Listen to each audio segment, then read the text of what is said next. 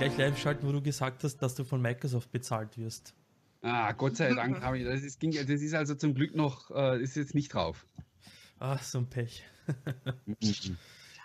ja, ja, einen wunderschönen guten Abend. Folge 49 des OneCast. Wir haben uns kurz vor der Jubiläumsendung, Martin, wir haben nächstes Mal Jubiläumsendung, da müssen wir uns das einfallen lassen. Die 50. Das ist ja. sowas wie goldene Hochzeit oder so. Ja? Und wir sind gar nicht so gealtert in der Zwischenzeit. Ja, ich habe mir kurz vor der Sendung, wie man hier sieht, ein neues Mikrofon geleistet. Ich hoffe, man hört auch das an Ich sehe dich ja nicht, aber die, die anderen sehen dich. Ja, ja auf beam.pro slash generalkeller kannst du mich in verzögerungsfreier 1080p Qualität sehen. Und da so, so. kannst du alles, den ganzen Stream in voller Pracht genießen. Jedenfalls. Ja, aber ich muss ja selber was erzählen, ne? Jedenfalls. Interessant wäre, wenn das Ding nicht eine Verzögerung hätte, sondern ein bisschen voraus wäre, weißt du? Dann könnte ich mir schon zuhören, was ich als nächstes sage. ja, ja, dann, dann äh, werden wir dann ein bisschen sehr reich in Sachen Lotto und so weiter. Ja, ja jedenfalls. So, ich heute, ich fange jetzt mit der Begrüßung. Aber jetzt ernsthaft. So, jetzt geht's los. Ja, herzlich willkommen. Danke fürs Einschalten und fürs Zusehen. Heute haben wir einen, einen äh, interessanten Gast für euch mit dabei, so wie bei der letzten Sendung. Doch bevor wir uns in die weitere Begrüßung stützen, roll ich mal das Intro. Das Intro Oder spielt. Heute ohne Intro? Müssen wir ja, selber singen? Das will irgendwie nicht. Na gut. Egal. Ohne Dann fangen wir einfach so an. So. Und ich würde vorschlagen, dass wir als allererstes gleich mal den Klaus zu Wort kommen lassen, denn uns kennt man ja schon. Ja, Klaus, schön, dass du bei uns bist heute. Und äh, vielleicht magst du uns einfach zwei, drei Sätze über dich erzählen.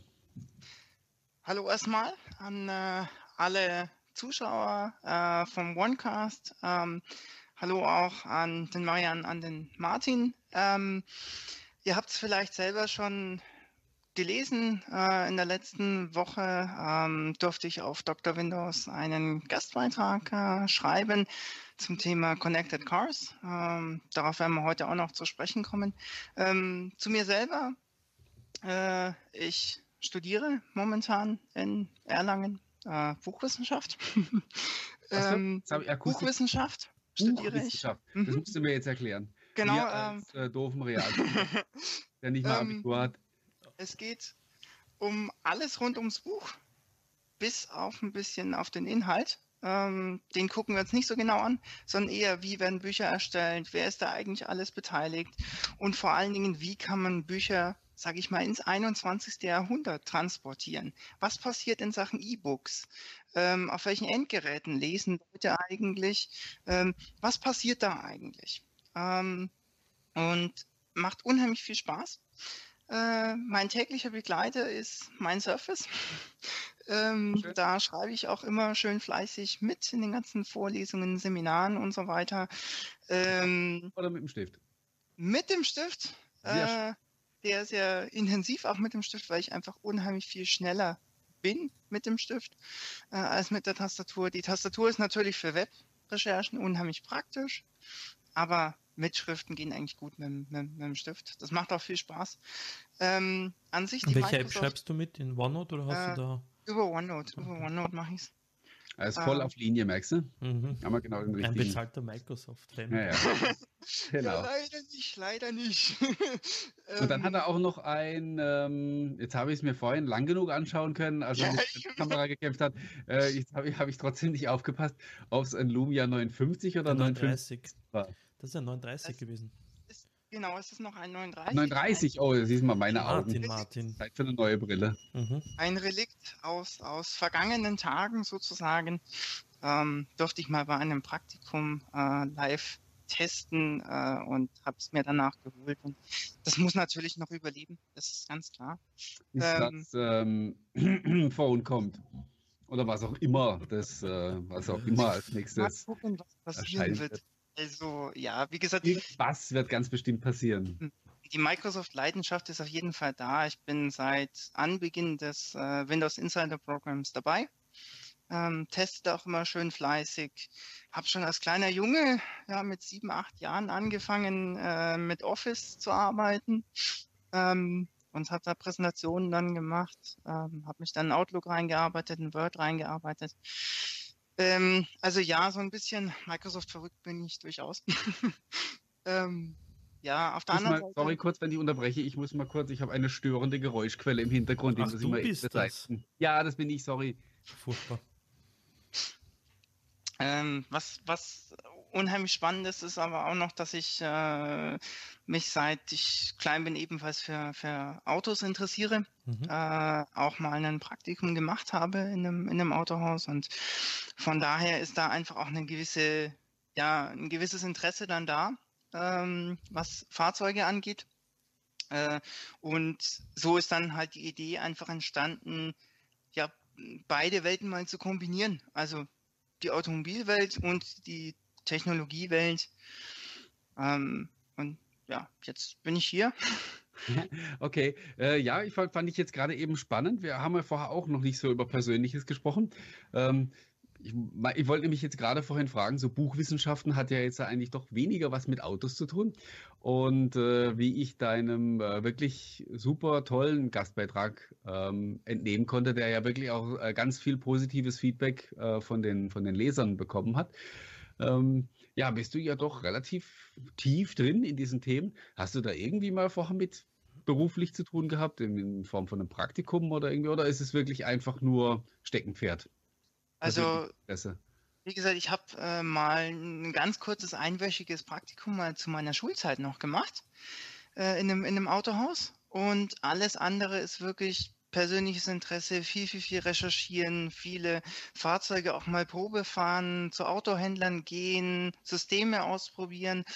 Ähm, was mich da immer irgendwie so ein bisschen, ja, gewurmt hat, war eigentlich die Tatsache, hm, dass mir niemand sagen konnte, wie ist eigentlich diese Hardware aufgebaut? Was ist das für ein Betriebssystem dahinter? Was ist das für eine Hardware dahinter? Ähm, da hatte ich immer den Eindruck, das interessiert niemanden. Das läuft halt einfach, aber man macht sich keine Gedanken darüber. Und nur der Endkunde nervt das halt, wenn er kein Update bekommt für sein Navigationssystem. Mhm. Und ich dachte mir so, irgendeinen Grund muss das haben. Irgendwas muss ja da im Hintergrund laufen.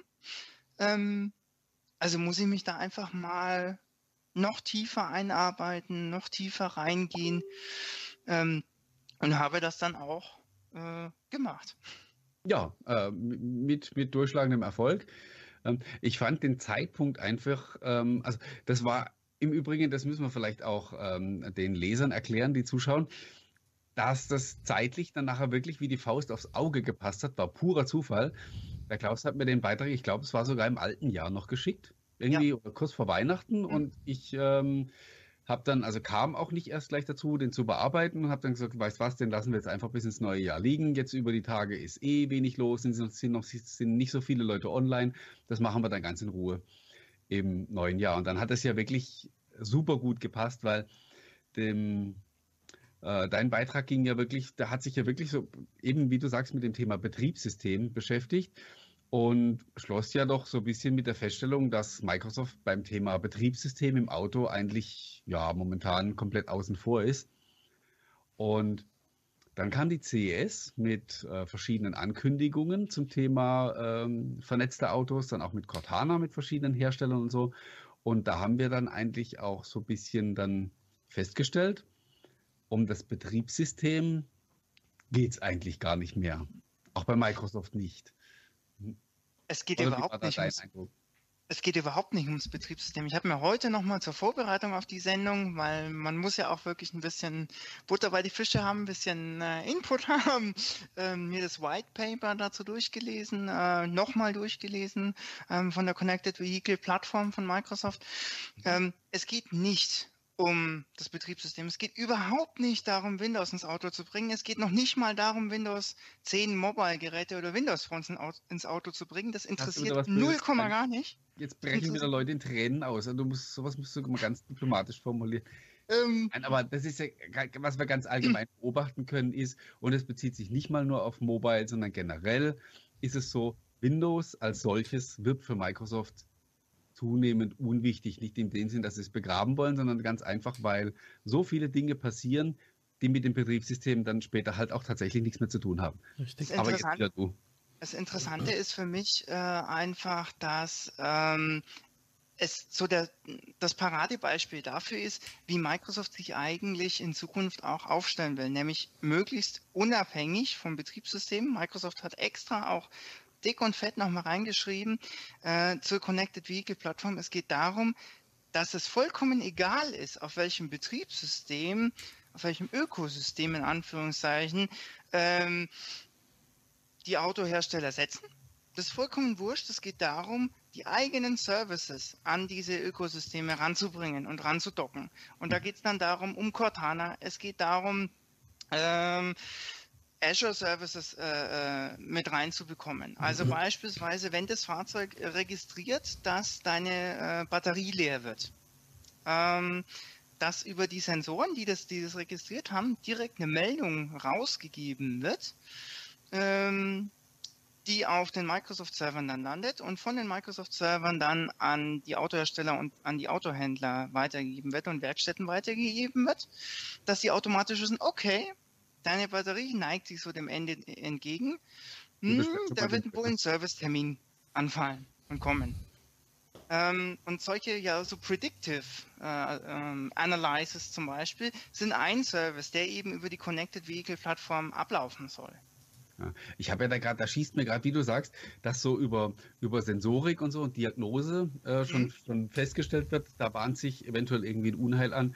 Ist mir jetzt gleich wieder so ein blöder Gedanke durch den Kopf geschossen. Dachte ich, in Zukunft wird das dann quasi so sein, ähm, dass ich mit dem Auto unterwegs bin, irgendeine Panne habe, also irgendwas an der Elektronik so, das fällt aus und ich rolle genau an der Stelle aus, wo der ADAC schon auf mich wartet. Ja, Aber Martin, doch Datenschutz und so weiter. Ja, das ist natürlich in Deutschland wiederum schwierig. Insofern braucht man ja wiederum auf die einzelnen Märkte angepasste Lösungen. Ähm, und man wird mit Sicherheit auch mm, so eine Art, würde ich jetzt mal sagen, Privacy Dashboard. Kommt mir gerade Dashboard, Armaturenbrett, aber gut. Ähm, irgendwie einbauen, ähm, um, Wird man um, müssen, ja. Also die Diskussion ja. werden wir garantiert wieder haben, ja, hundertprozentig. Da habe ich gestern noch einen interessanten Beitrag gelesen äh, im, ähm, auf einer amerikanischen Seite, äh, die auf der CES tatsächlich waren und die in einem Forschungsfahrzeug gesessen sind äh, von, von, von Microsoft. Hm, das Forschungsfahrzeug an sich war ein VW Golf Variant. Aber Cool. Lassen wir das jetzt einfach mal so stehen. Dass überhaupt in, in Amerika noch VWs fahren dürfen. Ähm. Na, da sitzt ein Manager eher im Gefängnis. Yeah, yeah. Ja, was, was, was das Spannende war, äh, dort war äh, Cortana schon mal integriert in, in, in, einer, in einer Lösung und man hat das Ganze als Demo-Veranstaltung gemacht. Ist mhm. das, ich glaub, haben wir zufällig dasselbe Video gesehen? Ich kann mich nicht mehr erinnern, was es für ein Auto war in dem Video, was ich mhm. gesehen habe, aber ich fand das ähm, also man merkt, dass das, dass das Techniker gemacht haben, wenn es dasselbe Video war und nicht mhm. Marketingleute, mhm. weil es fing irgendwie sofort mit der, mit der Berechnung der Versicherungsprämie an, die für diese richtig, Fahrt anfällt. Richtig, genau. Und äh, da dachte ich auch, wenn du sowas natürlich einem Endkunden zeigst, dann nach einer Minute gleich aus und sagt, super, genauso habe ich mir den Scheiß vorgestellt, weg damit. Ja. Es war, ich gratuliere, ja. Es, es war für mich so eine, so eine Geschichte, wo ich mir dachte, warum zur Hölle nehmt ihr dieses Ding hier und, und nehmt diese Funktion, um damit Werbung zu machen? Wer kommt auf so, eine, auf so einen Gedanken? Also, Techniker. Ja, Deswegen sage ich ja, da hast du gemerkt, das waren Techniker. Ja. Die, haben einfach, die wollten einfach nur demonstrieren, was technisch möglich ist. Die haben sich keine Gedanken gemacht, wer sich das möglicherweise anschaut. Aber es hat sich zum Glück auch nicht sehr weit verbreitet. Also ich habe über dieses Video zum Beispiel absichtlich nicht berichtet, weil ich dachte, nee, das, ähm, das geht schief. Wie gesagt, ich, ich erkläre es nur noch mal ganz kurz für die Leute, die es nicht gesehen haben. Ähm, es, es geht Hallo. Und dann ging es darum, okay. es wurde halt berechnet quasi als eine Art Taxi in Anführungszeichen. Ähm, ja, du hast jetzt jemanden neben dir sitzen, den willst du kutschieren und äh, dafür kriegst du jetzt was. Also in dementsprechend einen Geldbeitrag und ähm, sobald man auf autonomes Fahren umgeschalten hat, war es dann eben so, dass man gesagt hat, ja, jetzt äh, reduziert sich der Versicherungsbeitrag und das du sparst richtig Geld. Das fand ich noch geiler, dachte ich, ja, zeigt das ähm, einem deutschen, so einem deutschen Autofahrer, weißt du, so einem Lenkrad mhm. Warrior äh, und sagt, ähm, deine Versicherung wird günstiger, wenn du das Lenkrad loslässt. Sagt ja, ja, wie was, ja, weil das Ding, äh, schneller, weil das Ding besser fährt als ich oder was. da kamen mir dann so die Gedanken von so einer von so einer Art Steuer, dann einfach so eine Art Robotersteuer, die immer wieder durch die äh, durch die Medien geistert. Da ich mir dann auch dachte, so, wer garantiert mir eigentlich, dass dieses Ding wirklich sicher fährt? Vor allen Dingen, nachdem das Video eine Baustelle eingezeigt hat, die aus zwei Hütchen bestand. Okay, das war nur ein Demo-Bereich und das war nicht, nicht gedacht als, als reale Erkennung. Ähm, aber ich dachte mir schon so ein bisschen, nee, damit will ich, würde ich nicht Werbung machen. Aber zeigt mhm. für mich einfach ein bisschen, meines Erachtens, den größten Schwachpunkt, den, den, den, den Microsoft einfach hat. Nämlich die immer wieder leider, ich sag mal, suboptimale Werbestrategie. Kommunikation ist nicht ähm, ihr, ihr Ding. Wobei, es ist übrigens auch so dieses, ähm, die Bemerkung, Microsoft kann Videos, ist auch so ein Running Gag, weil das können sie eigentlich wirklich. Ähm, nur in dem Fall, wie gesagt, aber da sollten wir jetzt nicht so, so sehr drauf rumhacken, weil das war halt wirklich eine, äh, eine technische Demo, wo anscheinend hinten noch einer mit der Kamera mit drin saß. Und äh, ganz sicher wird man, wird man das Thema nicht so vermarkten, wenn es dann, äh, wenn es dann tatsächlich mal greift ich glaube, im Endeffekt geht es darum, hat man ja auch gesagt, In-Car Productivity, dass, dass du einfach über zum Beispiel Skype for Business oder äh, Skype an sich äh, beispielsweise ähm, einfach Services ins Fahrzeug bringst, die du halt gut nutzen kannst. Also ich denke jetzt an, an äh, ja, Projektleiter zum Beispiel, die, die im Auto unterwegs sind. Für die ist es dann halt echt praktisch, wenn du dann deine Skype for Business äh, App hast, die im Fahrzeug dann, dann startet. Ähm, du dich einwählen kannst, du direkt quasi in einer, einer familiären Skype-Umgebung bist. Ähm, das ist halt einfach ein bisschen komfortabler, wie das Ganze über eine altmodische Telefonlösung zu machen. Also da ist das Ganze. Wobei ich da immer noch frage, wie das funktioniert. Also mit diesem Skype for Business. Ich kann mir hm. nicht vorstellen, dass man da irgendwie ähm, den Account konfigurieren muss dann nachher über das, äh, weil also bei, bei Volvo in der Ankündigung stand ja, dass es nicht nur für den Fahrer, sondern auch für Mitfahrer zur Verfügung steht. Mhm. Und es kann ja nicht sein, dass die da mhm. jedes Mal sich mit ihrem Firmenkonto einloggen. Nein, ich stelle das wie beim Service Hub vor, stelle ich mir das mal via ähm, NFC-Erkennung, ähm, also wie beim Service Hub halt, würde ich mal meinen. Ja, irgend sowas. Es ist schade, ich hatte eigentlich, äh, ich war telefonisch verabredet mit, mit äh, jemandem von der Volvo Presseabteilung, mhm, der das mhm. eigentlich erklären wollte. Und mhm, mhm, äh, wir haben aber nicht zusammengefunden. Also einmal hat er angerufen und ich war nicht da und dann wieder umgekehrt. Und aber da ähm, bleibe ich dran. Da werde ich also die nächsten Tage sicherlich was noch in Erfahrung bringen dazu. Also ich hätte jetzt mal die ganz dumme Lösung gesagt, einfach, du konfigurierst die Skype for Business App äh, über ein Webportal erstmal, mhm. ähm, weil du das bei Volvo buchen musst, die Funktion an sich. Ähm, die wird auch kostenpflichtig sein, also äh, du wirst da irgendwie einen Beitrag zahlen müssen, äh, um das überhaupt nutzen zu können. Und wenn du das gemacht hast, dann bist du der Fahrzeughalter und dann können halt die Leute, die zufällig in deinem Fahrzeug mitfahren, wenn die App offen ist, halt die App mitnutzen. Mhm. Da also, sind wir bei, auch noch bei einem, bei, einem, bei einem ganz wichtigen Punkt. Also ich glaube, uns stehen ganz viele Veränderungen vor im Bereich ähm, Autofahren, mhm. die, ähm, ja, die einerseits total spannend sind, techno also aus, aus technischer Hinsicht, und zum anderen aber auch ganz, ganz viel Diskussionen bringen werden. Also klar, autonomes Fahren ist, ist mal das, das eine Thema, was auch dann gleich wieder sehr emotional besetzt ist, weil das ähm, ja, fängt eigentlich schon bei der Sicherheit an. Du sagst, ähm, ich weiß es, ich habe jetzt keine genauen Zahlen, wie viele Verkehrstote das es in Deutschland jedes Jahr gibt. Ähm, aber ich weiß nicht, es waren, glaube ich, immer so um die 2.000, 3.000, wenn ich, wenn ich mich recht erinnere. Mhm. Ist, ist ja auch völlig wurscht. Aber sagen wir 1.000 Verkehrstote durch, äh, durch menschliche Fahrer sozusagen, sagt man, naja, passiert halt. Also es passieren Unfälle, ist zwar nicht schön, aber ähm, sowas kommt eben vor. Ja. Würden wir 1000 Tote jedes Jahr durch autonome Autos ertragen? Ganz sicher nicht. Ja, bei einem oder zweien würden wir schon wahrscheinlich anfangen zu diskutieren und sagen, ja. oh nee, also boah, das geht ja gar nicht. Das müssen wir sofort wieder verbieten. Das ist ja lebensgefährlich. Also diese Diskussion trifft aber in allen Lebens, Entschuldigung, in allen Lebenslagen äh, zu. Äh, egal welche Thema Energie, Thema eben Fahren und so weiter und so fort. Essen, Trinken. Äh, das eine Essen ist gesund, äh, obwohl es vielleicht nicht gesund ist und Leute nachweislich daran sterben. Rauchen ist das beste Beispiel. Es tötet Jahr für Jahr tausende Menschen und äh, das kann nach wie vor legal äh, erworben werden und der Staat verdient auch noch viel und prächtig gut Geld damit und so weiter und so fort. Also ähm, ja, das, das Ding ist wahrscheinlich, es ist leicht darauf zu schimpfen, weil es halt was Technisches ist, etwas, eine Errungenschaft. Ich denke nur mhm. daran, dass jetzt äh, in Österreich eine Maschinensteuer ähm, diskutiert wird, weil Roboter Menschen Arbeitsplätze wegnehmen. Also, das mhm. hat man jetzt gemerkt. Ja, also eine, alle Entwicklungen, die man verschläft und plötzlich ist es da und auf einmal sehen die Menschen, oh, oh, oh Hilfe, ja. Spannend. Ja, ich, und alle Unfälle, glaub, nur kurz, alle Unfälle zum Beispiel ist mir gerade eingefallen, nämlich alle Unfälle in den USA, die mit autonomen, autonom fahrenden Autos passiert sind, sind aufgrund von menschlichen Fehlern passiert. Also dieses Google-Auto, wie viele Unfälle hat es? 50 oder so? Und jeder einzelne dieser Unfälle sind durch menschliches Versagen. Also jemand Vorrang missachtet und und so weiter und so fort. Mhm, mhm, okay. Ja, aber wie gesagt, das wird ein spannendes Thema, ähm, was sicherlich auch emotional diskutiert wird. Und das andere ist eben das, weil du, äh, Klaus, eben gerade meintest, äh, dass diese Geschichte dann auch kostenpflichtig ist.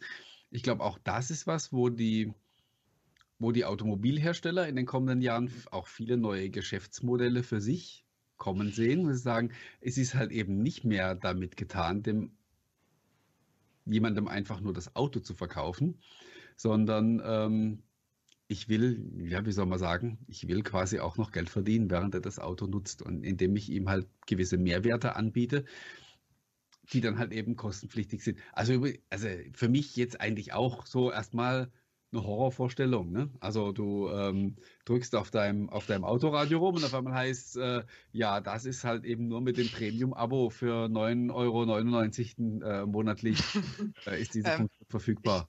Ich glaube, man muss da mal ein bisschen auch in die, in die USA gucken ähm, und wie dort die Fahrzeuglandschaft ist. Ähm, es ist nämlich da so, dass sie sich fundamental davon unterscheidet von Europa und gerade von Deutschland. Also in Deutschland ist es so, wenn du dir ein Fahrzeug kaufst, kannst du das ja im Prinzip bis auf die letzte Schraube individualisieren. Also mhm. mit Farben, mit Polstern, ja. dem Radio und den Klimaanlagen und, und so weiter und so fort und Sitzheizung und so weiter. Äh, in den USA ist es nicht so. Da gibt es Ausstattungspakete und entweder du nimmst das Ausstattungspaket oder so nicht. So wie es die Japaner eigentlich bei uns ja auch schon immer gemacht genau, haben. Mhm. Genau. Das liegt daran, also gerade bei den Importeuren, bei Japan, äh, bei den japanischen Autoherstellern, äh, es ist kostengünstiger, ein Fahrzeug quasi mit einem Ausstattungspaket auszustatten, fertig zu konfigurieren und, und hierher zu verschiffen und die gewünschten Sonderausstattungen, die es nur auf diesem Markt gibt, nachträglich einzubauen. Also es gibt in Bremerhaven zum Beispiel äh, Betriebe, die nichts anderes machen, wie äh, ne, fabrikneue Autos wieder aufmachen und beispielsweise in die Sitze dann eine Sitzheizung reinlegen. Was die in dem eigentlichen, ja, was die in dem eigentlichen Werk gar nicht gibt. In, in Japan oder in, in Südkorea in dem Fall bei mhm äh, Hyundai, glaube ich, war das, ähm, weil es die gar nicht gibt in der Standardausstattung äh, im Heimatmarkt. Und ähm, dann werden die dort eben aufgeschnitten in im Bremerhaven dort bei einem Betrieb und äh, damit ausgerüstet für den deutschen Markt. Okay, das wusste ich jetzt auch nicht. Aber wie gesagt, ich bin auch so, ich bin ja eigentlich auch ansonsten so der der typische Autofahrer, der sagt, ich, also der keine Ahnung hat, der sagt, ich setze mich da rein und äh, starte den Motor und fahre los und das ist alles, was ich wissen muss. Ja äh, wie mein Auto funktioniert. Du, das ist ja das gleiche mit den ähm, Laptop- und Desktop-OEMs ja teilweise der Fall. Du hast Dell, bestes Beispiel Dell, ich kann mich noch gut erinnern, wo ich meinen Inspiron vor, puh, wie lange ist das her? Ja, fünf, sechs Jahre, glaube ich, wo ich individuell konfigurieren konnte, so viel RAM, so viel Festplatte, äh, GPU oder nicht äh, GPU, sondern eine äh, iGPU etc. etc. Nur wenn du jetzt auf die Dell-Webseite siehst, das sind von der Stange fertige Geräte, die in 24 Stunden ähm, lagernd und lieferbar sind. Das war früher absolut nicht der Fall. Grund, ich glaube, und du hast es wunderbar gesagt, mit die Dinger sind äh, einfach günstiger zu herstellen, wenn du Ware von der Stange hast und ja. die verkaufst du ohne irgendwelche Individualisierungen. Ne? Ja. Macht auch das Sinn. Ist in Wahrheit. Ja, aber es ist einfach irgendwie schade, weil ich meine, äh, du bist ein Individuum und äh, es ist einfach ein gewisser Drang da, dich abzuheben. Zumindest in unserem Kulturkreis ein gewisser Drang da, dich abzuheben. Das heißt, du musst schon irgendwie mhm. gucken, dass du das gut hinbekommst, ähm, sei es jetzt als Hersteller, sei es jetzt als Endkunde. Ähm, da irgendwie quasi dein Fahrzeug auf dich zuzuschneiden. Wenn ich mir angucke, was mit dem Creators Update bei Win 10 jetzt passieren wird, mit den Themes, ähm, das ist ja nichts anderes. Es geht hier um Personalisierung. Absolut, ja. Man muss ja, es na, man mit also, seinem machen. Klar, ja? natürlich, ja, selbstverständlich. Das und das ist ja, gerade wie gesagt, Auto ist halt wirklich, äh, ich weiß nicht, wie das, wie das bei den Österreichern ist, ticken die da genauso. Ähm, ja, ja, am liebsten hätte Deutschland ist ja wirklich eine Auto. farbende Felge und ah, weiß nicht, der Zylinder. Heilig Blechle sagt man ja bei uns. Ne? Ja, ja. Also, das, wobei ich in Deutschland das äh, nicht verstehe im Unterschied zu Österreich. Bei euch ist ja der Sprit nochmal um eine Ecke teurer als bei uns. Und ihr seid ja Auto verrückt, was das betrifft. Also 200 Sachen auf der Autobahn, kein Problem. Aber dann an der Tanke, wie viel 2 Euro pro Liter Sprit tanken, pff, ich weiß gar nicht, wo das, ich glaube, irgendwo so um 1,40 oder so liegen wir momentan. Mhm. Wahnsinn, ja. ja. Also bei uns 30 Cent günstiger im Moment. Ja. Wahnsinn, aber deswegen zum Tanken hinfahren lohnt halt auch nicht. Nee, nee, nee, auf keinen Fall. Wobei es auch da wiederum eine Predictive-Lösung geben könnte, wenn man an die Connected Vehicle-Plattform denkt, dass ähm, Automobilhersteller im Prinzip eine App programmieren können, ähm, die dir dann quasi sagt, wo du jetzt am günstigsten auf deiner Route tanken kannst. Auch das wäre alles machbar. Mhm.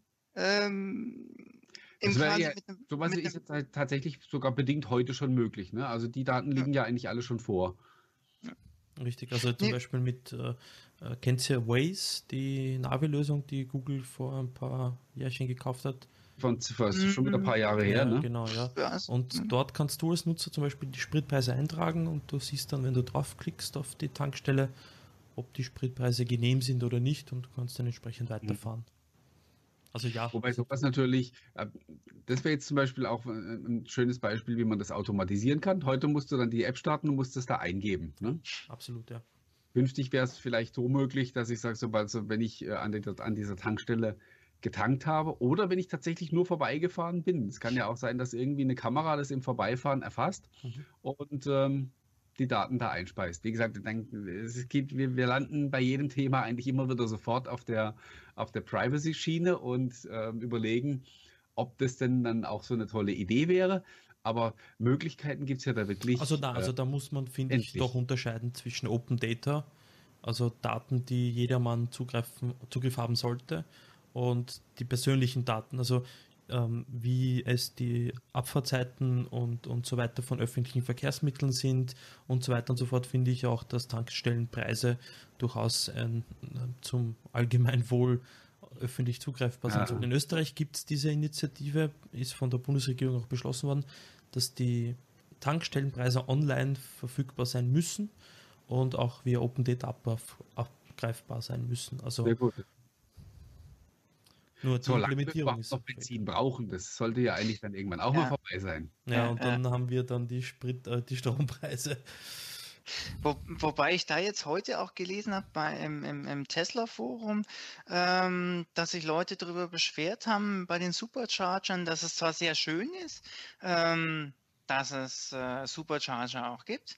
Nur, dass es unheimlich ärgerlich ist, wenn du dann hinfährst und der ist irgendwie gerade belegt und ähm, du musst dann selber ins Navi gehen, selber nach der nächsten Strecke, äh, nach dem nächsten Supercharger suchen. Ähm, das heißt, es gibt in deren Navigationssystem einfach noch keine Abfrage, die irgendwie ähm, es mit einberechnet, wo ist der nächste Supercharger auf meiner Route sind die gerade noch frei oder sind sie nicht frei? Man ist da gerade erst dabei, äh, das zu entwickeln und das, und mhm. das erst reinzubekommen. Also gerade von Tesla hätte ich mir das erwartet, dass die zum Beispiel, weil sie ja doch für sehr innovativ, als innovativ verschrien sind, ähm, dass das eigentlich von Stunde Null, und sie sind ja connected grundsätzlich, dass das schon von Stunde Null implementiert ist in den, in den Systemen. Finde ich interessant. Wusste ich nicht. Ich meine, nochmal zurück einmal noch zu der ganzen Thematik des, des, der Software und der Autos. Ähm, mhm. In dem Fall würde ich dann, ist es dann quasi ketzerisch zu sagen, dass Google mit Android Car oder Android Auto, wie das heißt, und Apple arbeitet ja auch gefühlt seit äh, 100 Jahren an einem, einem Apple Car oder, oder Apple Auto, beziehungsweise mhm. sie haben ja dieses, wie heißt das, was, Martin hilft mir schnell, wie heißt das Zeug von Apple, was jetzt, CarPlay? CarPlay, CarPlay ja. Äh, sind, sind, ist die, äh, die, die, die Denkweise von, von Apple und Google in dem Fall schon quasi längst überholt, wenn man ähm, deren System erst implementieren muss, damit sie im Auto funktionieren, als dass ich als Autohersteller sagen kann, das ist meine Software und du kannst dich hier andocken. Ähm, ich glaube, das Interessante daran ist, dass Apple und äh, Google wirklich ins Auto rein wollen. Das heißt, ähm, sie wollen wirklich äh, in bestehende Fahrzeuge rein. Sie wollen so viel Daten abgreifen, wie es nur irgendwie geht äh, und die sammeln. Und bei, ähm, ja, bei, bei den Autoherstellern an sich ist es eher so die Denkweise bisher gewesen, zu sagen, wir behalten die Daten bei uns. Ähm, wir versuchen uns möglichst abzuschotten. Man ist gerade dabei, sich so ein bisschen zu öffnen, dem Markt, und zu sagen, wir müssen gemeinsam als etablierte Autohersteller gegen die bösen Apple und Google Konzerne und, und IT-Konzerne ankämpfen, weil wir eben nicht haben wollen, dass die ganzen Daten bei denen landen, sondern die sollen bei uns bleiben, in unseren Fahrzeugen. Ähm, ich glaube an sich ähm, wird der Endkunde einfach entscheiden, was er haben will. Wenn er sagt, ich brauche die vollkommene Vernetzung mit, mit meinem Android-Device, mit meinem iOS-Device, dann kommst du nicht drum rum, ähm, CarPlay oder Android Auto oder Android äh, äh, zu integrieren, zumal Qualcomm, Panasonic und Google angekündigt haben, ähm, Android noch stärker ins Auto reinzubringen und eben alles Mögliche irgendwie über Android laufen zu lassen. Das heißt, es ähm, wickelt also, sich bei den Autos mehr oder weniger auf jetzt einmal ähm, den, den, um den Teufel an die Wand zu malen, es entwickelt sich wie im Smartphone-Geschäft hin zu einer im Moment zwei Klassen, hoffentlich oder vielleicht irgendwann mal eine drei- oder vier Klassengesellschaft hin. Das heißt, dass ich in fünf Jahren äh, mir das Auto nicht wegen der Marke aussuche, sondern mir das Auto aussuche nach dem Gesichtspunkt, welches Betriebssystem ist dort installiert. Ähm, es, es, es geht darum, und das haben die Hersteller schon selber, Autohersteller schon selber gesagt, äh, wirklich um die Software, nicht mehr so sehr um die Hardware. Die Hardware ist relativ austauschbar. Es geht wirklich um die Software. Es geht darum, wie connected ist mein System. Schaffe ich es wirklich, äh, quasi alle Endgeräte, die mein, End, die mein, die mein Fahrer, mein zukünftiger Kunde hat, äh, zu integrieren und darauf meine Services laufen zu lassen? Oder kriege ich das gar nicht erst hin? Und äh, nur wenn ich da ein gutes Gesamtpaket habe, äh, dann kann ich das auch wirklich gut verkaufen. Also ich glaube schon, dass das ein, ein Verkaufsargument wird, was immer, immer, immer, immer stärker wird. Die Konnektivität des Infotainment-Systems. Wobei, ich sage jetzt mal, bei den Lösungen ist ja dann halt wirklich, ähm, dann ist ja eigentlich nicht das Auto vernetzt, sondern ähm, das Gerät, das der, ähm, das der Fahrer sozusagen mitbringt. Ja?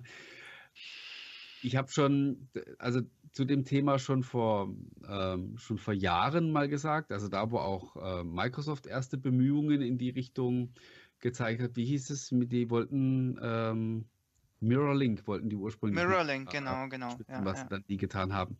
Ähm, also als es da so losging, quasi die, die Apps vom Smartphone dann irgendwie halt auch auf das Display vom, vom Auto zu bringen, habe ich schon immer gesagt, ich will eigentlich nichts, und das ist unabhängig von irgendwelchen Herstellern, ich will nichts Proprietäres in meinem Auto drin haben. Also ich will quasi nicht sagen, ähm, ich muss jetzt mir einen BMW kaufen, weil nur der mit meinem Smartphone zusammenarbeitet. Oder äh, ich muss mir ein anderes Smartphone kaufen, weil ich eine bestimmte Automarke bevorzuge. Oder weißt du toll was. Das sind ähm, Dinge, wo ich gesagt habe, das, das will ich alles gar nicht haben. Wobei ich denke, das ja, teilweise ergibt sich halt ähm, dann halt auch von, von ganz allein. Also im, im Premium-Segment hat man ja jetzt gesehen, ist halt dann, sind die Leute äh, oder die Hersteller eher in Richtung Apple unterwegs, ne? Ja.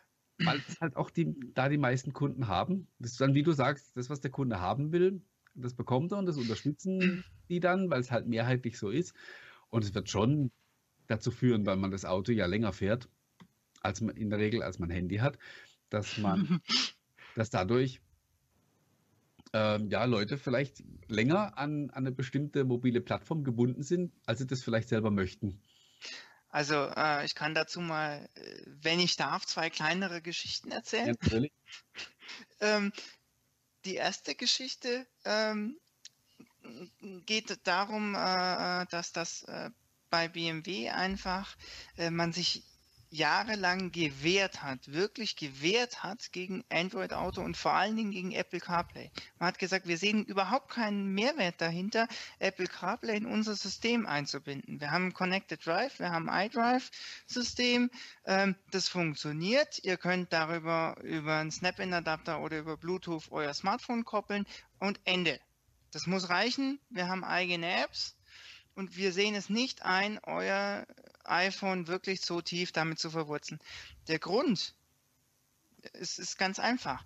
Die Autohersteller investieren jede Menge Geld darin, ähm, eigene Betriebssystemoberflächen zu schreiben äh, für das iDrive-System. Das schaut anders aus wie das von BMW, äh, das von, von Mercedes, wie das von Volkswagen, wie das von Audi, ähm, weil das ein, ja, ein Merkmal ist, um sich zu unterscheiden. Ähm, insofern ist einfach kein gesteigertes Interesse daran, äh, eine dumpfe Smartphone-Anbindung äh, mit einem mit einem Homescreen aufs Bild auf den Bildschirm zu bringen, weil davon hat der Autohersteller nichts. Also das ist das ist vollkommen, ja. das ist ja so mm, und die zweite Geschichte, äh, die mir dazu einfällt, ähm, mein, mein äh, Vater hat ähm, selber auch äh, zig Windows-Phones äh, gehabt und hat jetzt immer noch eins, äh, 59 XL. Mm, und äh, er hat halt, während er äh, natürlich auch ein Auto gefahren hatte, die Smartphones immer mal wieder gewechselt. Ähm, und äh, es sind dann immer mal wieder Funktionen hinzugekommen oder einfach verschwunden, wie beispielsweise eine SMS-Vorlesefunktion, die beim einen Smartphone da war und beim anderen Smartphone nicht da war. Ähm, Grundlage einfach, das äh, Betriebssystem im Fahrzeug lässt sich nicht updaten. Man hat keine Möglichkeit, irgendwie neue Softwarestände einzuspielen. Äh, sei es ähm, gegen, Gehal, äh, gegen Gebühr oder, oder äh, over the air zum Beispiel, kostenlos, schon gleich gar nicht. Also es geht einfach nicht. Ähm, und das macht es unheimlich schwer. Das heißt, die, die Verbindung zwischen Smartphone und Fahrzeug ist einfach schwierig. Und ich glaube, dass da in Zukunft unheimlich viel Arbeit äh, reingesteckt werden wird, äh, um diese Verbindung besser hinzubekommen. Sieht, Weil man, es ja ist ein, an, sieht man ja auch am Kauf von, von Here Maps oder von der ganzen Hier-Technologie ja, ja. durch die deutschen Autohersteller. Also ich glaube, das Commitment, die Situation der integrierten Software, der ganzen, ähm, der ganzen Autosoftware ist schon da und ich verstehe auch, wieso sie sich eher dagegen wehren, dass jetzt auf einmal jemand ähm, großer, der ich sag mal ketzerisch keine Ahnung von Autos hat, einem gewachsenen deutschen Konzern wie einer BMW oder einer Mercedes sagt, hey, so musst du jetzt eine Autosoftware bauen. Ähm, das kann ich schon ein bisschen nachvollziehen, A, dass man natürlich im Stolz verletzt ist, weil man das ja schon jahrelang macht. Vielleicht weniger erfolgreich oder weniger gut, das einmal dahingestellt.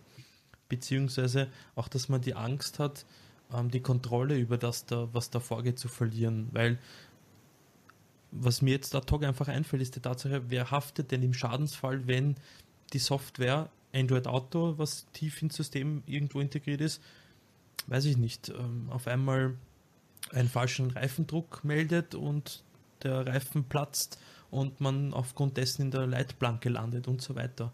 Also ich kann mir da durchaus vorstellen, dass bei uns jetzt zumindest in unseren Gefilden allein aus versicherungstechnischen Gründen das ein ganz ein heißes Pflaster noch in Zukunft wird. Jetzt abgesehen von Datenschutz und Co. Ich glaube, das vor allem das Thema selbstfahrende Autos und und und. Also ich glaube, dass das noch sehr interessant wird bei uns.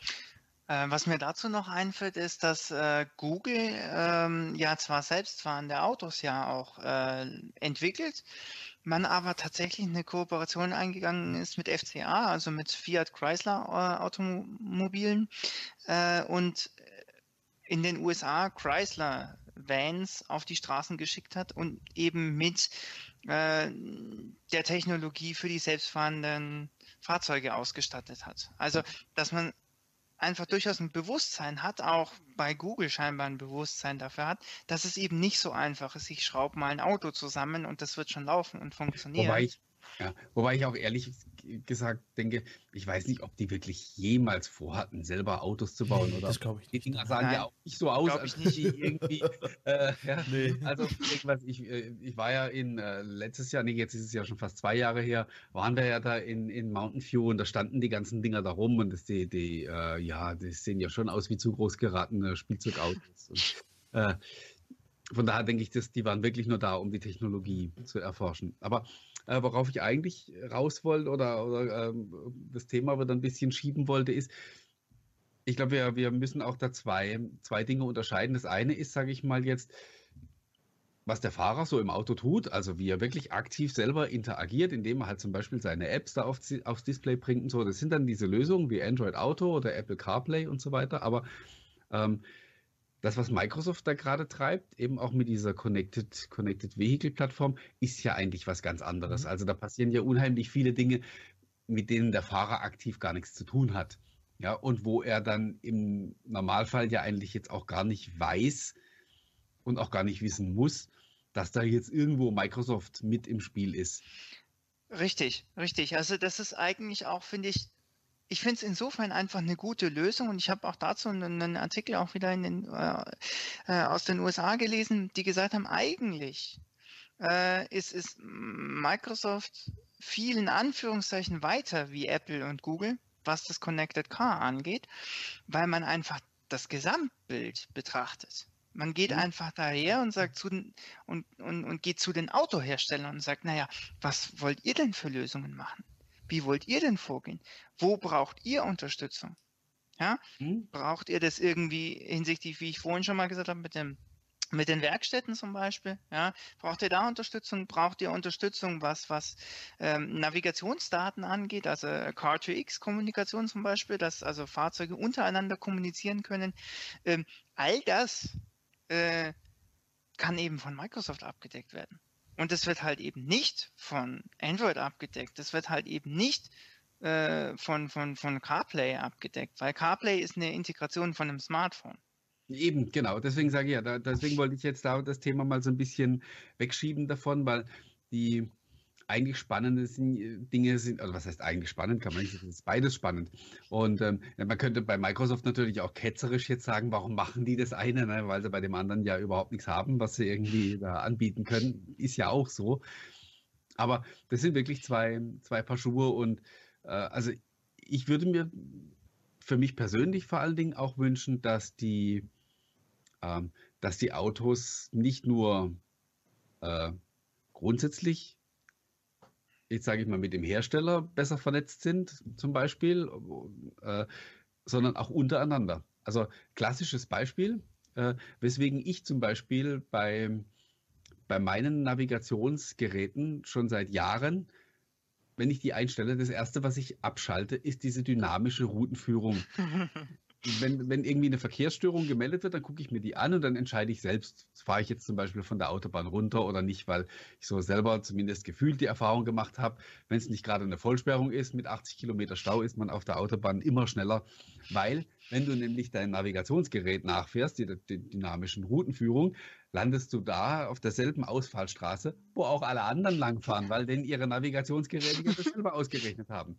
Und äh, wie cool wäre es denn, wenn sozusagen künftig die Navis sich unterhalten, also alle Autos, die in einem bestimmten Bereich unterwegs sind, und man wirklich sagt, okay, ähm, wir schicken jetzt fünf Autos auf die äh, Aus, äh, Ausweichstrecke und die nächsten fünf schicken wir auf eine alternative Strecke und wenn es noch eine dritte gibt, dann schicken wir da auch nochmal fünf hin und beobachten auch noch quasi gleich, wie der, wie der Fluss ist und verteilen somit die Last intelligent, wenn es an einer Stelle nicht mehr durchgeht, auf mögliche Ausweichstrecken. Das wäre zum Beispiel ein Punkt, wo ich sage, da sehe ich wirklich einen extremen Benefit und das ist auch extrem hilfreich und sowas. Da hätte ich dann auch für mich persönlich jetzt keinerlei Datenschutz oder sonstige Bedenken. Wenn dann irgendjemand genau weiß, wo ich gerade lang fahre, ja, dann ist es halt eben so.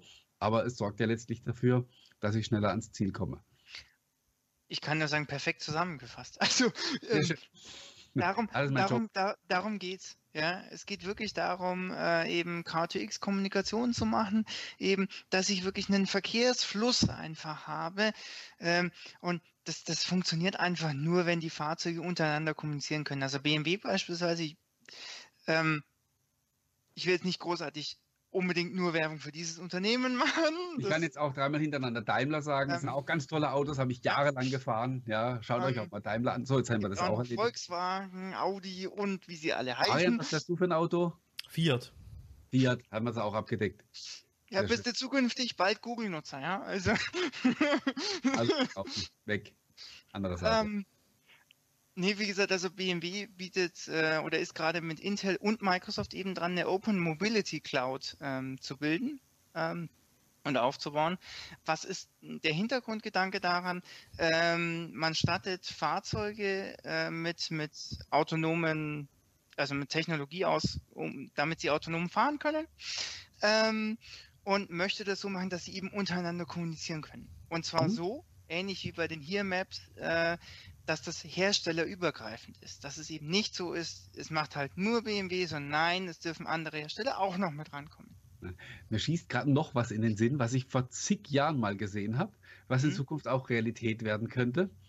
Ähm, und zwar hat man, das war in, irgendeiner, in irgendeinem Automobilmagazin im Fernsehen, war keine Ahnung, das ist jetzt wirklich bestimmt schon 15 Jahre her, ähm, haben sie thematisiert die Problematik an der, an der Ampel, wenn es grün wird, dann einer schläft das, oder einer fährt los, vorne bremst noch mal ein bisschen, die anderen fächern sich hinten dran sofort wieder auf und es kommen halt nur drei Autos über die Ampel, obwohl theoretisch die Grünphase lang genug für zehn wäre. Mhm. Und dann hat man sich hingestellt mit, also menschliche Fahrer logischerweise damals noch, ähm, hat man zehn Autos, glaube ich, an, an der Ampel hingestellt.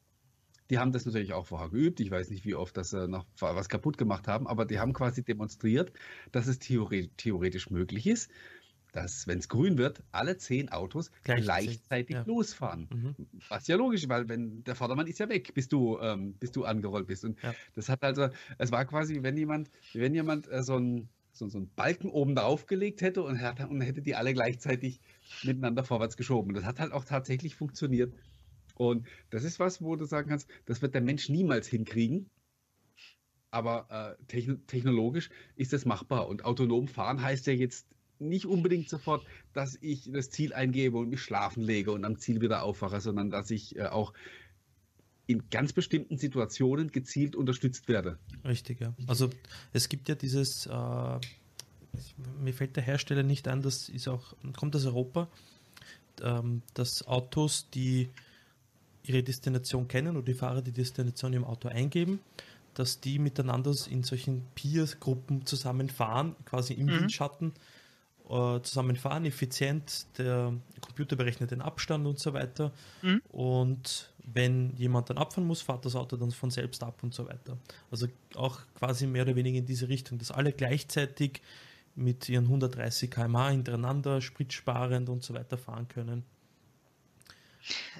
Ich glaube, dass das alles Entscheidende ist einfach, ähm, die Technologie nicht immer nur als, als etwas Böses anzusehen, äh, sondern als etwas anzusehen, was dir als Menschen einfach weiterhelfen soll. Es geht halt nicht unbedingt darum zu sagen, hey, äh, wir, wir, technologisieren jetzt einfach was, weil es einfach machbar ist, sondern wir überlegen uns mal, was wäre denn sinnvoll? Welche Anwendungen könnten wir denn machen? Genau mhm. deswegen finde ich diesen Gedankengang eben von, von, von Microsoft mit der Connected Vehicle Plattform so genial. Ähm, weil ich hier einfach mal zu den Autoherstellern hingehe und sage, ja, was, was, was, wo habt ihr denn die Probleme? Wo, wo braucht ihr Unterstützung? Ja? Was meine Angst Wenn, halt hier natürlich wieder ist, es ist ja nicht nur Microsoft, die Cloud, intelligente Cloud-Services anbieten. Es gibt hier Amazon, Google, ähm, das sind quasi die Top 3 in dem Geschäftsfeld. Und man sieht es ja zum Beispiel bei der heißgeliebten äh, Bot-Plattform, Jeder Hersteller hat sein eigenes Bot-System, jeder Hersteller hat, wie man jetzt auch an äh, Alexa, Cortana und, und Google Assistant, jeder hat seine eigene Intelli Artificial Intelligence und so weiter. Da arbeiten riesige Unternehmen nebeneinander an der gleichen Technologie und arbeiten nicht, wie es meines Erachtens nach vielleicht auch sein sollte, zusammen, um das möglichst Beste, weil die haben ja immens schlaue Köpfe da sitzen. Das sind ja keine dummen Leute. Und statt hier Synergien zu nutzen, ähm, arbeitet man aneinander vorbei und so weiter. Und ich befürchte, dass ähm, genau das auch beim Auto passieren wird, dass es wird die, es gibt ja die Google-Software für autonomes Autofahren bzw. für intelligente Autos, dann eben die Microsoft, die Connected Car Services und so weiter. Und ich habe Angst bzw. befürchte, dass es so wie bei den mobilen Betriebssystemen, dass der eine den anderen quasi hier aussperren wird oder aussperrt. Und auch Hersteller vielleicht äh, rivalisieren. Es ist schön, dass sich äh, äh, Daimler, BMW und Co. bei dem Ladestandard zum Beispiel jetzt bei den Elektroautos geeinigt haben, damit man juhe, juhe, einheitliche Elektrotankstellen haben in Europa, hoffentlich. Ähm, aber da befürchte ich, dass es da vielleicht ähm, zu Problemen kommen wird. Ja gut, die sind ja schon mal nicht kompatibel mit Tesla, sie sind nicht kompatibel mit anderen amerikanischen Steckern, sie sind nicht kompatibel mit den äh, asiatischen Steckern. Also du hast da schon mal die Problematik, dass es eigentlich wieder nur ein Standard ist, der nur in Europa Und sowas gilt. Banales wie einen blöden, einen saudepperten Ladestecker. Ich meine, und jetzt, und jetzt wenn es an sowas Banalem schon scheitert, ja, wie sehen wir dann bei eben diesen ähm, Services aus, die Cloud-Dienste benutzen? Ja, aber also ich denke auch, äh, ein, ein Punkt ist, ist nicht von der Hand zu weisen oder ein, ein Bedenken. Ich bin eigentlich auch ein Verfechter der Vielfalt, aber äh, wir haben es quasi beim, bei den Desktop bei den Desktop-Computern gesehen, dass es quasi ein Monopol gab. Wir erleben es jetzt bei den Smartphones gerade aktuell auch wieder. Da gibt es immerhin zwei starke Player, aber ich habe eben auch so ein bisschen die, die Befürchtung, dass, dass, dass Vielfalt da nicht wirklich möglich ist, sondern irgendjemand wird mal ähm, eine kritische Masse erreichen, wer auch immer das sein wird. Und ja, derjenige, weil es hängt ja dann auch wieder im, im, im Hintergrund so viel dran. Also so viele andere äh, Systeme müssen ja dann an diese Background-Dienste wieder angeschlossen werden. Wo ich auch glaube, da wird sich, am Ende wird dann doch irgendein Standard rauskommen.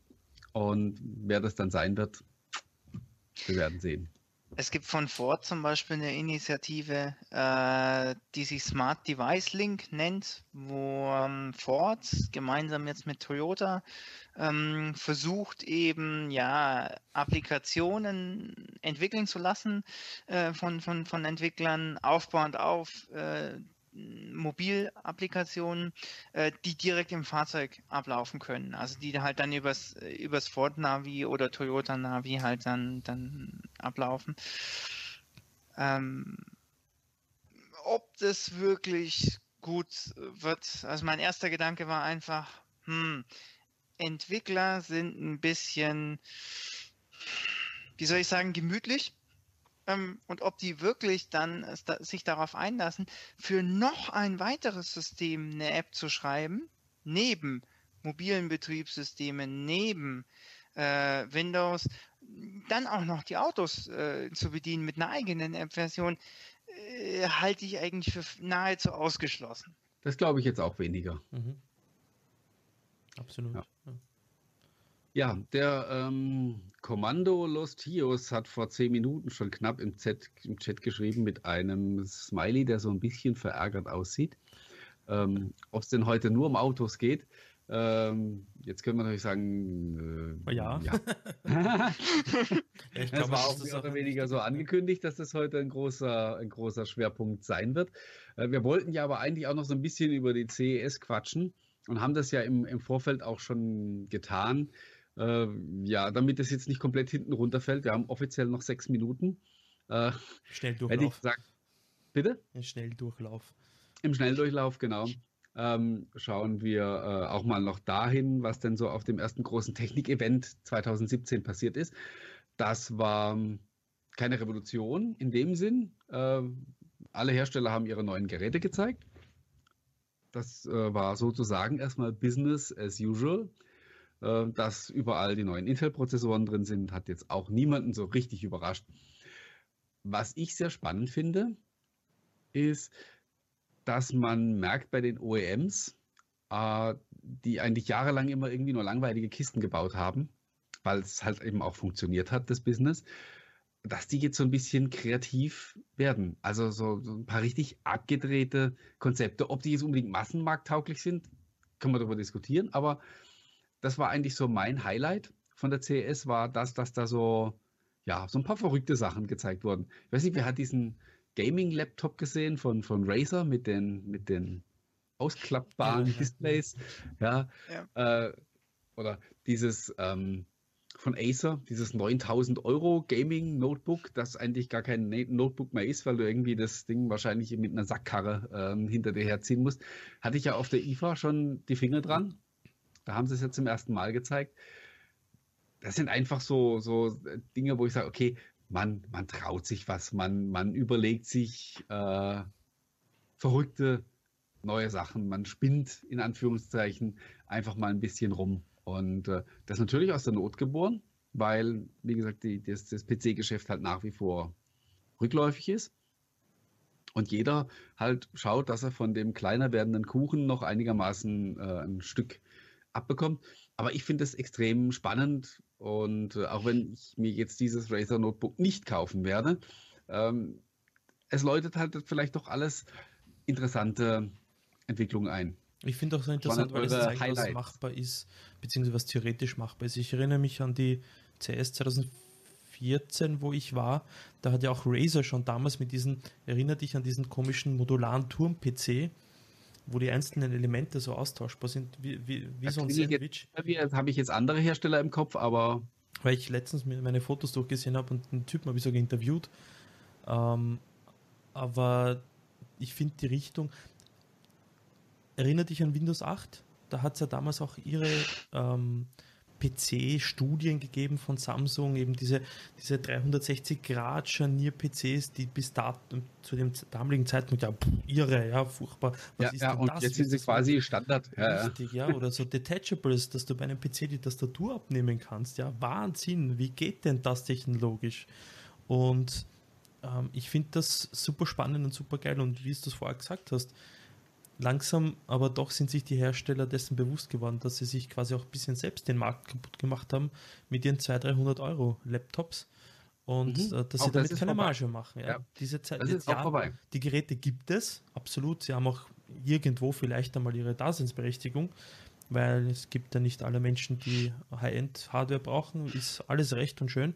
Aber wenn ich mir ansehe, schau dir mal die 1000 bis 1500 Euro Geräte an. Ja? HP Envy, Spectre, dann äh, Asus mit ihren, das neue ZenBook Deluxe. Ja, alter Schwede.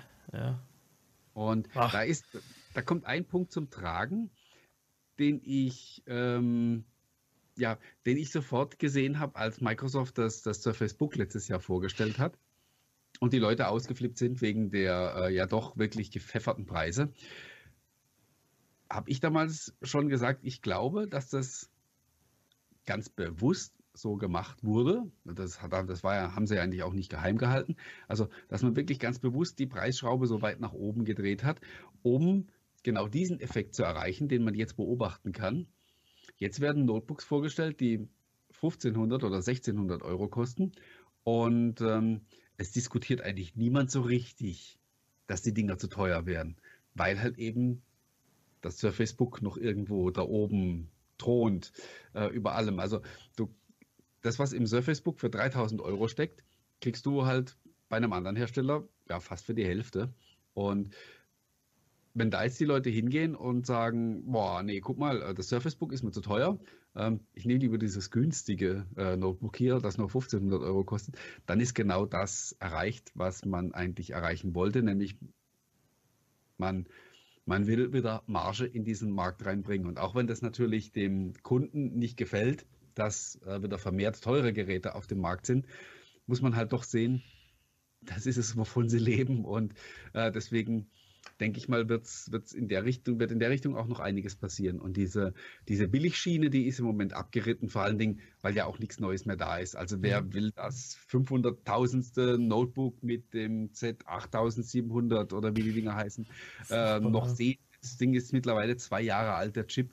Ähm, sowas kauft man jetzt nicht mehr und würde ich auch jedem davon abraten. Ja, und trotzdem kommen ab und zu noch neue Geräte damit. Äh, hier sind wir im Moment in einem Luftloch und das wird natürlich schon wieder ein mega spannendes Thema Ende des Jahres werden, wenn dann die, die Notebooks mit ARM-CPU kommen. Ja, und ähm, ja.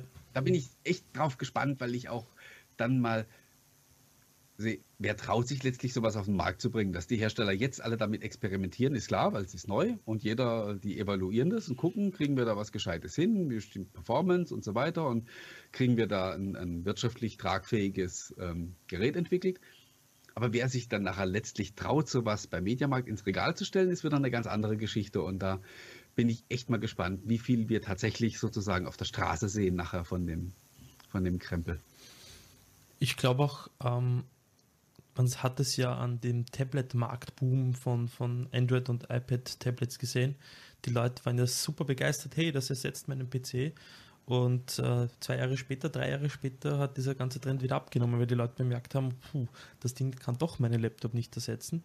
Und das ist mal der eine Gesichtspunkt. Und der andere Gesichtspunkt an der ganzen Sache ist, ähm, die Leute, ich glaube, ich meine, zumindest bei mir ist es der Fall, man besinnt sich ja wieder darauf, dass man ein Gerät ja nicht nur ein Jahr oder zwei hat, sondern ein bisschen länger. Und es klingelt dann schon irgendwo doch im Kopf, dass sich das mit einem 300 Euro Gerät irgendwo doch nicht so leicht ausgehen kann, dass das Ding einmal drei, vier, fünf Jahre hält, ähm, sondern investiere ich 1000 Euro und habe das Ding aber dann entsprechend länger. Ähm, und, Marian? Ja, bitte. Wenn ich da ganz kurz noch, noch intervenieren darf, äh, auch bitte. super, super zusammengefasst äh, die Situation, denn ähm, ich kenne es von mir selber. Ich hatte vor ein paar Jahren äh, selber einen Netbook äh, gehabt, weil ich mir dachte, hey, das ist doch praktisch, wenn du in der Schule bist und so kannst schnell Präsentationen machen, bisschen mitschreiben und so weiter. Ähm, ich hatte das Ding ja, vier Wochen intensiv im Einsatz und habe es danach in die Ecke geworfen, weil ich gesagt habe, das Ding ist so langsam, es hat ein so kleines Display, es macht überhaupt keinen Spaß. Ähm, irgendwie damit was zu machen.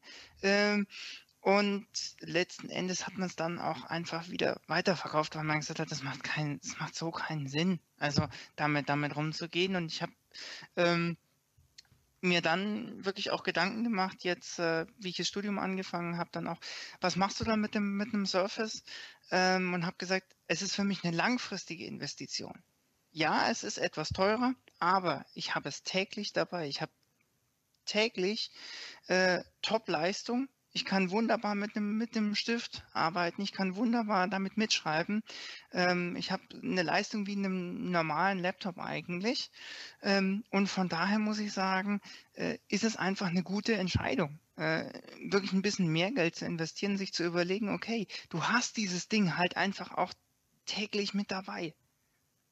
Dann ja, überleg doch mal ein bisschen. ist halt auch ganz, ganz stark davon abhängig, äh, wie gesagt, vom, vom jeweiligen Szenario. Also bei einem, ja. Äh, ja, also für mich ist jetzt zum Beispiel auch logischerweise als, als Vielschrauber, Vielschrauber, Vielschreiber, ähm, Tastatur ist halt für mich zum Beispiel auch essentiell. Also egal was ein Gerät, also ich könnte mich vielleicht mit einem schlechten Display ab, eher abfinden, obwohl ich dann natürlich auch den ganzen Tag reingucke, als mit einer schlechten Tastatur. Die muss also immer top sein und deswegen war ich ja von Anfang an so verliebt in das Surface Book, weil die Tastatur einfach so sensationell gut ist. Und äh, deswegen fiebere ich ja auch sehr dem Surface Keyboard entgegen.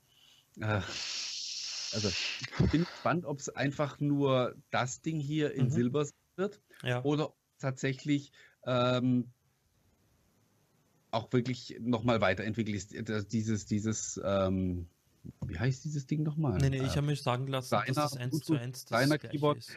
ist auch ja. schon super geil. Ja. Aber ja, von einem Surface Keyboard erwarte ich mir einfach. Ich habe mir sagen lassen, dass es eins zu eins das gleiche ist, nur umlackiert. Also das wäre doof. Ja, ich Dann hab, ist es vor allen Dingen auch sein Geld nicht wert. Nachdem jetzt gerade äh, einige Bekannte, die du auch kennst, gerade drüben bei der CS sind, ich habe mal mhm. in den Microsoft Store geschaut. vielleicht war ich blind, vielleicht habe ich es nicht gesehen, aber diese Maustastatur-Kombo oder nur die Tastatur kann man anscheinend nach wie vor nicht einzeln erwerben, sondern du kriegst es nur zum Surface. Ähm, äh, doch, doch. Also kon das konnte man aber von Anfang an schon. Okay. Ähm, also und du wirst in, du wirst in Deutschland die, ähm, also das, das, Surface Keyboard, dann dieses äh, ergonomisch, die ergonomische Variante, mhm. die es ja auch in Schwarz schon gibt, also wenn das vielleicht dann auch nur äh, ungefähr. Nur ja. Äh, und die Maus wirst du einzeln kaufen können. Ach. Und auch den, den Surface Dial. Und das wird nach aktuellem Stand der Dinge ähm, ab dem, also ab Mitte Februar möglich sein. Man konnte jetzt bei Cyberport schon vorbestellen, die haben als Termin den 19. Januar angegeben, aber da hatte ich gleich meine Zweifel und äh, dass das stimmt. Also von Anfang an hat man eigentlich immer nur von Mitte Februar was gehört. Und aber ausprobieren kann man es ja mal. Äh, ja. Also. also, ja, ich werde mir, das, werd mir das Ding auf jeden Fall kommen lassen. Und wenn es tatsächlich, wie der Marian sagt, nur die graue Version von dem ist, was ich schon habe, ja, dann äh, muss ich mir das auch überlegen, ob ich dann. Äh, also, äh, was mir an der grauen Version von dieser Tastatur besser gefallen würde, ist, dass die Tatsache, dass es grau ist und man auf der schwarzen sieht man halt doch ja, ja alles. Und auch das Design ist ein bisschen anders. Also das Layout von, den, von ja. der Tastatur ist ein, ist ein klein wenig anders. Aber es ist zu 100% Aber, das Plastik und für 100 Dollar bzw. 100 Euro. Naja, 100, so um die 120 Euro. Ja, das, das ist einfach meines Erachtens nach einfach viel zu viel für. Ich meine, ich habe jetzt die äh, Logitech K780 hier. Zum, Von der du so total begeistert bist, ne? Die ist ja, also die ist sensationell die legt nochmal eine Schippe drauf, was Tastatur betrifft im Vergleich zum Designer-Keyboard. Die hat mich irgendwie von der Optik her sofort abgeschreckt und dann deswegen war ich ein bisschen überrascht, als ja, ich dann bei dir dieses super positive Review gelesen habe. Die, diese Lippe ist vielleicht ein bisschen gewöhnungsbedürftig, weil man. Nein, die runden Tasten, die runden Tasten haben mich gestört. Da konnte ich mich irgendwie. Du, du merkst keinen Unterschied. Also okay. die runden Tasten sind vollkommen Wurst ähm, vom Tippgefühl her sehr ähnlich der, der Designer-Tastatur und äh, sie gefällt mir einfach, auch weil sie, sie ist schwer, also sie liegt gut am Tisch und hat ein gutes Tippgefühl. Du kannst Aber ist auch schnurlos, ne? Ja, Bluetooth, ja, ja. Und nicht beleuchtet, nehme ich an. Nein, nicht beleuchtet. Ja, weil sind sie alle. Ja, ja, für, aber für einen Preis von knapp 100 Euro, das wäre halt schon ein Feature, wo ich mir denke, ja, das könnte man schon implementieren. Ja, ja ich denke, da geht es um Laufzeit einfach. Wenn das ja. Ding äh, schnurlos ist, dann. Ähm, du, die Schnurlos-Variante von dem Headset, zum, na, nicht von dem, aber von äh, Kingston oder Corsair, keine Ahnung, einem ähm, zwischen Beleuchtung und Nichtbeleuchtung beim Schnurlos-Headset liegen acht Stunden. Also entweder acht Stunden Laufzeit oder 16 Stunden Laufzeit. Ja, ja, klar. Also, ja. heftig. Aber zumindest glaub, sollte aber mir die Option gegeben werden, ob ich haben will, ob es beleuchtet ist oder nicht. Also, ich glaube, was man so im Ausblick auf 2017 sagen kann, ist, dass es ein wahnsinnig äh, spannendes äh, Jahr auch wieder werden wird. Ähm, gerade für, für Microsoft. In, zum einen in der Hinsicht, was Hardware angeht. Also äh, ich glaube einfach, dass die Cellular-PCs wahnsinnig ähm, auf wahnsinnig großes Interesse auch stoßen. Äh, Interesse werden. ja, ähm, Absatz werden wir dann sehen.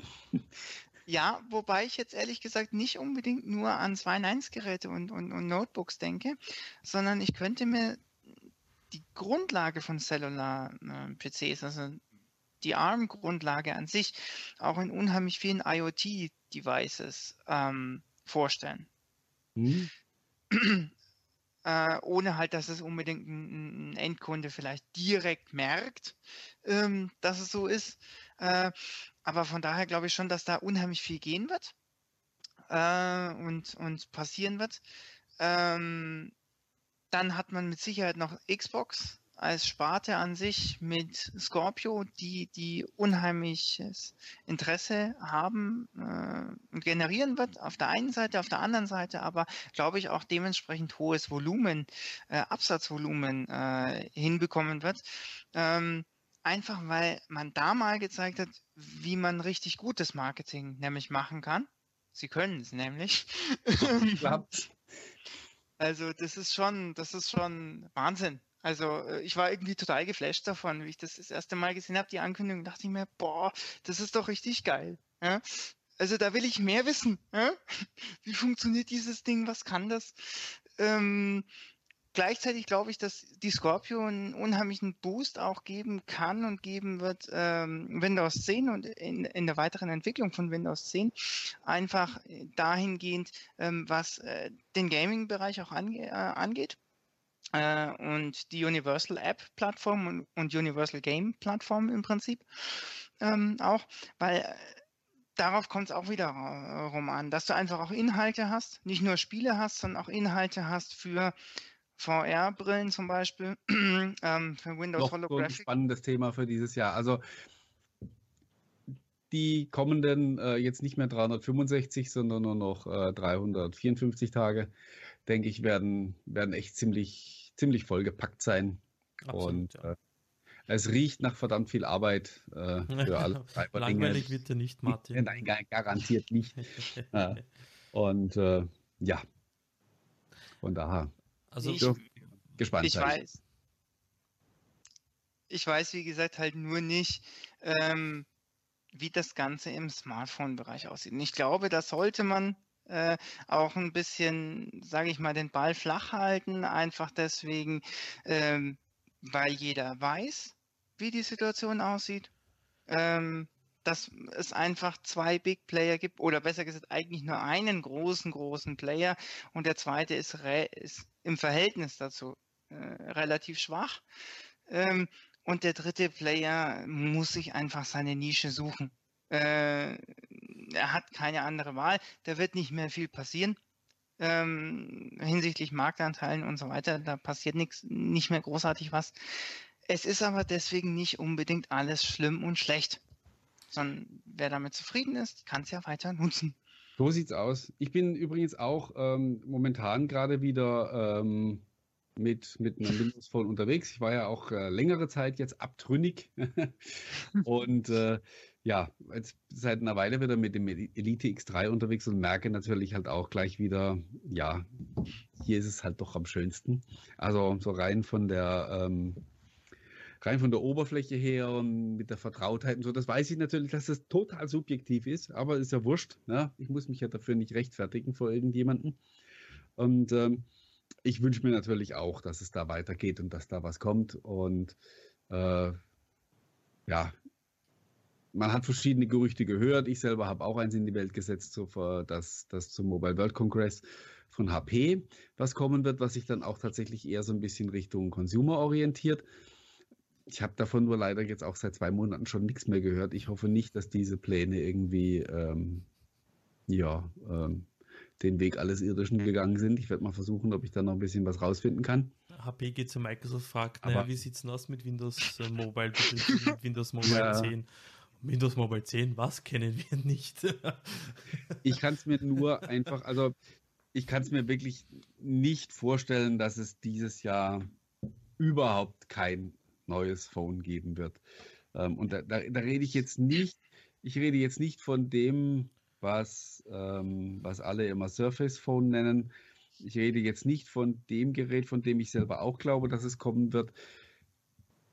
Mit so ein Nokia-Telefon? Mit, mit dem uns Microsoft eben eine Vision zeigt, wo sie sagen, okay, nach dem Smartphone könnte sowas kommen. Das sieht so ähnlich aus, funktioniert auch so ähnlich, ist aber doch was ganz anderes, weil und ähm, ob das schon dieses Jahr passiert oder vielleicht dann doch auch tatsächlich erst Anfang 2018, da würde ich jetzt momentan nicht drauf wetten. Ich kann mir tatsächlich aber nicht vorstellen, dass es einfach, dass einfach gar nichts passiert dieses Jahr und wir überhaupt kein, überhaupt kein neues Telefon sehen. Ähm, ich lehne mich jetzt mal ganz weit aus dem Fenster und äh, gebe jetzt mal eine Prognose ab äh, und, und, und sage, sage einfach mal, Win10 Mobile wird auch dieses Jahr auf jeden Fall erstmal weiter existieren auch äh, zusätzlich quasi zu Windows 10 on ARM.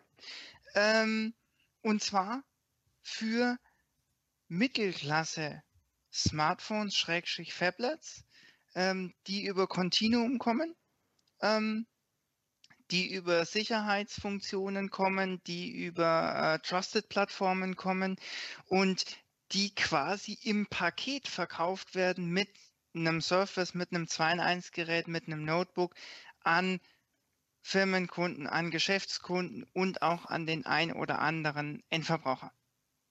So als ungewollte Beigabe sozusagen. Das war jetzt gemein.